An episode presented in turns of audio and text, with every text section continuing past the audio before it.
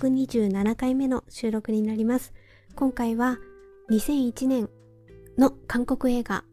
猟奇的な彼女を見ましたので、その感想について語り語りたいと思います。よろしくお願いいたします。いや、久しぶりに見ました猟奇的な彼女。2001年で日本公開が2003年まあ約20年前の作品になりますねでこちらの方はまあなんで今回見ようかなっていうふうに思ったのかと言いますと私最近まあカンドラは見ているっていうことはこのポッドキャストで、えー、それなりにカンドラについて語ることが多くはなってきていてでそれは、まあ、最近のドラマだけではなくってまあ2010年代ちょっと前のまあそれなりにまあカンドラといえば的なあのちょっと大きなあの話題になった作品も並行して見ている感じなんですね。でまあその中で例えば青い海の伝説だったりあと今ちょっと見てる途中なんですけれどもえっ、ー、と星から来たあなたをちょうど見ているんですね。でまあこれらを見ておりますとやっぱり主役の、えー、チョン・ジヒョン。まあ、チョン・ジヒョンを見るたびにですね私はなんかこうねはっちゃけたえっ、ー、とコメディーなあのちょっと突拍子もないことをやってわーわーやりつつでもすごいキュートな感じのバランスがいいなっていうふうに思ってでまあそれの原点みたいなところってやっぱり映画の猟奇的な彼女なんですよね。でこれを私当時リアルタイムで公開した当時に映画館で見たっていうことがまあそれなりにこう思い起こされるんですよね。でまあなんかこういう映画だったりドラマだったりまあそれにも限らないですけど食べ物だったり音楽だったり何かしらこう印象に残っていたりとかするとそれを見ると当時のことを思い出すみたいなこともあったりとかしつつなんかあああの頃見たんだ懐かしいななんても思いながらなんかまあそういう風にえっ、ー、とチョン・ジヒョンの作品を立て続けに見ていたっていうことも重なってちょっと見てみました。ちなみに20年前といえば私は大学を卒業しまして就職をしまして、えー、寮生活をして4.5畳の洗濯機共同のあの部屋で、えーと、職場と、うん、寮を行ったり来たりするだけの生活みたいな それが全てみたいな私の人生これからどうなんだろうみたいなまあそんなねこれから私どうなっちゃうのみたいなことを思う20代前半のまあ一般女性 でしたあの当時、えー、その頃映画を見るのはまあ大学生の頃から映画を見るの好きでスクリーンっていう雑誌をもう定期的に購入してだいぶその当時の俳優さんの名前を覚えたりなんかしてででもその時は特に韓国映画っていうところはうん、すごいハマってたっていうわけでは全然なくってまあどちらかといえばまあ過去にもこのポッドキャストでも言ってきましたけど香港映画の方が私は好きだったのでまあラブコメンの方が好きだったので。そっちばっかりを見ていたんですが、やっぱりこう、猟奇的な彼女ってすごい宣伝されてたんですよね。だって、なので別に特別好きだとかそういうこと関係なく、あ、こういうドラマは今、あ、ドラマじゃないですね。映画話題なんだ、みたいなことは結構こう宣伝されていて、まあ、それ流れで見に行ったっていうことですね。で、まあ今回見て、もう本当私今見終わったまあ23時間後ぐらいにその鮮度のままポッドキャストを撮っているんですけれどももう懐かしさとキュンキュンさとそして切なさとそして泣くみたいな感じで。もう本当よかったな。すごいよかったな。あのもうまあ20年前見ましてそこから何か DVD を借りて見たっていうこともないんですよね。なのでそこまで詳細にえっ、ー、とこのシーンはこうだったみたいなことまではもちろん思い出せてはいないんですがただ大きな流れとしては分かってたんですよ。あの突拍子もない行動をするちょっと凶暴な彼女がいると。そして一方でえっ、ー、とちょっとなんかほわっとした気弱な ちょっと頼りなさげなでもまあそれの方がとっつきやすそうなキョヌという大学生がいてその2人のラブコメディだということは分かっていてあともう一つあえっ、ー、とここからはちょっとあの自由に話していきますのでネタバレもしますのでもし内容をあの知りたくないこれから見たいからあまり内容を入れたくないっていう方はあのここでストップしてください。はい。ということで、あの、もう本当最後のネタバレのこととかもちょっと言っていっちゃいますけれども、あの、見る前から、あ、今回、今回改めて20年ぶり、約20年ぶりに見る前から、ラストのネタバレは、あ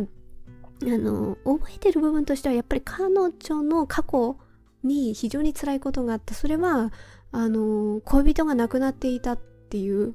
こと。それがあった、って、で彼女がこういう感じになっていてでそれをキョヌがまあなんかこうわちゃわちゃして、えー、こう2人で時を過ごし淡々淡々とっていうかそれなりにワイワイ楽しくやっているっていうことは実は彼女を癒していたんだっていうことにつながっていたっていう、うん、それはその彼女の非常に辛い恋人と亡くなってしまったからそれがあったからっていうことのラストはもう分かった上で見てるので、分かった上で見てるからなんか、あの、すっごい彼女が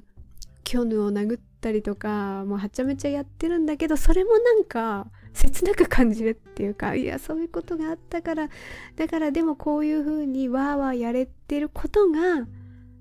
それはキョヌのおかげだし、それで何か彼女の気持ちが、何か塞ぎ込んでしまって、バタッと倒れ込みそうになる気持ちを実は癒してたんだなみたいなことがね あのもうリアルタイムでわかるから余計になんかねもうほんと切ないみたいな 感じで見てたかなっていうのはありますね。でそれは、まあ、彼があ彼がっていうか恋人が亡くなっていたってことはキョヌはそこまでは知らないんですよね。知らないででキョヌも聞かないんですよね。聞かないけど、でも、要所要所で、でもさ、一番最初に確か、あの、彼と別れたの悲しいのみたいなことなんか言うんですよね。彼女の方が。だから、何かそういう悲しいことがあったんだなっていうのはわかるんだけれども、でもそこまで細かいことは分かってないんですよね。だけど、すごいそれが彼女にとって悲しくて苦しいことだっていうのはキョヌも分かっていて、で、あの、なんだ徐々にもっと分かっていくっていうのは端々でなんか感じていくところが見えるのは、えっ、ー、と例えば後半戦えっ、と話のストーリーが前半戦後半戦延長戦っていう風に分かれてるんですよね。で後半戦の最初のところでレストあうんレストランに行ってあの先にキョヌが来るんですよねでキョヌが来てそのレストランにお客さんの写真が撮ってあるのが飾ってあったのかなあれは。ちょっと私もちょっとそこまでちゃんと見てなかったんですけど、とにかく過去に来たお客さんの写真が飾ってあって、何かしらこう記念日の写真みたいなところを撮ったのが飾られてあって、それをキョヌが見るんだけれども、メインで写ってる2人がああるんだけれどもそれの背景にもお客さんがいてその背景に映ってるのが彼女だって気づくんですよねキョヌが。だからここに彼女が過去にえーと、誰か大切な人と何か記念日を過ごしたんだろうなっていうのは多分その写真を見ることとでそれを店員さんに聞くんですよね。で店員さんが「ああよくいらしてました」みたいなこと言うんですよね。なんかそれであなんかそういうことが何かあったんだなみたいなことはわかるんだけれどもその後に彼女が来てまあ楽しくわーわー語るんだけれどもそこでそのことを見つけたことは去年は言わずでもきっと悲しいことがあったから自分はそれを癒してあげる立ち位置なんだなみたいなことを思いながら実は接していると。ただただあのワイワイ楽しく会話してるように見えてその裏ではそういうふうに考えていたんだなっていうのがこう分かってくるっていうのがそれが良かったなっていうのとあとは彼女がお見合いをしたりするんですよね親の勧めなのかなあれは。あれでキョヌがまあ、身を引くというか彼女がちょっとトイレに立った時にそのお見合い相手に彼女の取扱説明書的な話をするという目もうあのシーンはやっぱりなんかそれを言ってたっていうでその内容がねなんかああ彼女をすごい思ってたんだなってそこがもう彼女にもこうビンビンに伝わるんですよね。もうそういうのは本当にまあねベタといえばベタかもしれないけれども打たれますよ 本当に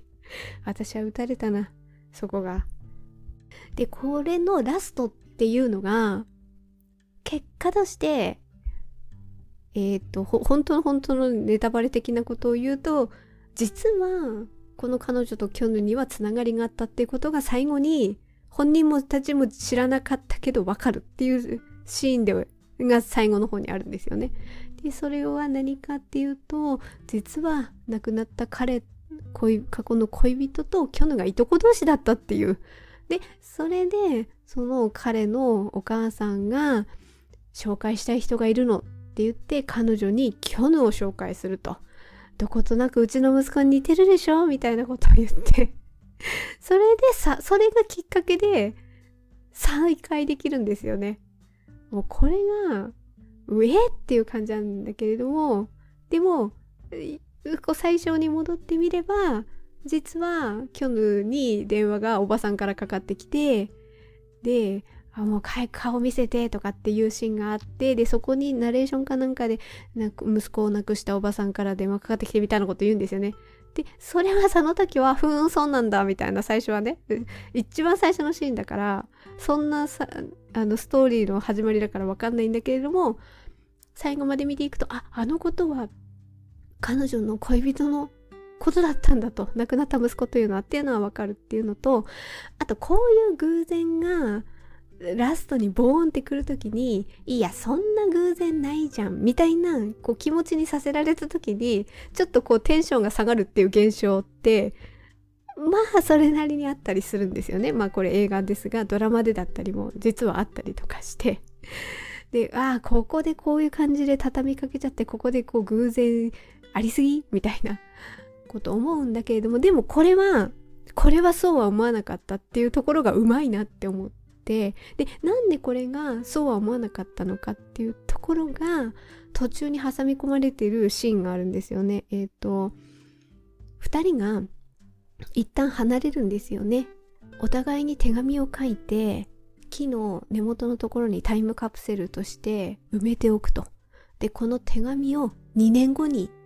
開けに来ましょうと。そこで再会できる。でその時に2年経ったらちょっとうちらも違っているかもしれない。未来の見え方が変わってるかもしれない。みたいなことを言って一回離れる。でその間にキョヌは自分磨きをするんですよね。まあまあそんなストーリーがあってキョヌは2年後に来るんですよ。約束通りに。でも彼女の方はやっぱり気持ちがついていけず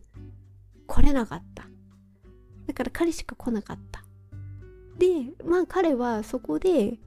そのタイムカプセルを見ることによってあ彼女にはあこういう過去があったんだっていうことがようやくこうあの全てがあのキョヌは理解すると。まあなんとなくは何かあるんだなとは分かっていたけれどっていう段階からあ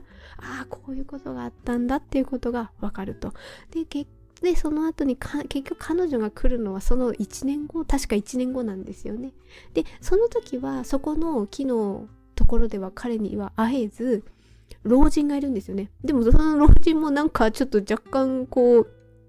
話を偶然に知っている老人っていう立ち位置で。で、彼女はたまたまそこにいた老人に、実は、その、あの、ボーイフレンドとタイムカプセルを埋めたのと。で、本当は去年来るはずだったんだけど来れなくって、で、その1年後の今日に来たと。でも、もし運命があるんだったら、この間にも会えたんじゃないかな偶然にみたいなことポロッとこぼすんですよね。でそのこぼしたことに対してそこにたまたま居合わせた老人が言うんですよ。このセリフがもう素晴らしくてえなんて言ったかっていうと運命というのは努力した人に偶然という橋を架けてくれるっていう風に言うんですよね。こここのセリフがすごく効いてるんですよね。だから最後にさっき言ったように実はキョヌはあの彼女のあの恋人の亡くなった恋人のいとこだったってことが最終的に分かったとしてもんな偶然あるかって思うところをあの老人の言葉がこう反復されるわけですよね。あ努力した人に偶然という橋を架けてくれたんだと。だからここでキョヌに再会することができてでここから何かもしかして何かちょっと未来が始まるのかもしれないと。これから何かが2人の関係性が新たにここからスタートしていくのかもしれない。みたいな風に思わせてくれるといういや素晴らしい。そして最後にエンドロールであの OST が流れると涙バーッと流れるみたいな。ここの流れがあめっちゃ素敵だなだからそこまではちょっとやっぱ思い出せなかったし私があの当時あのこの老人のこのセリフにすごいピンときたかどうかもちょっと覚えてない。ただ、もうラストではそりゃね、あ、彼女にはこういうことあったんだってあの手紙で泣いてたとは思うんですけど、最後泣い、結局最後泣いてたとは思うんですけど、ただこの偶然がこう繋がってきた、見えるっていうところはあの老人のセリフがすごい効いてるんですよね。あ、こ、ここが今回改めて20年ぶりに見返した、まあ、再発見。うわ、うわ、すごみたいな こと。もう内容的にそういう彼女の過去のことを知った上で見てたけれどもだからそこに関しては驚きはしないんだけれども一回見てたから。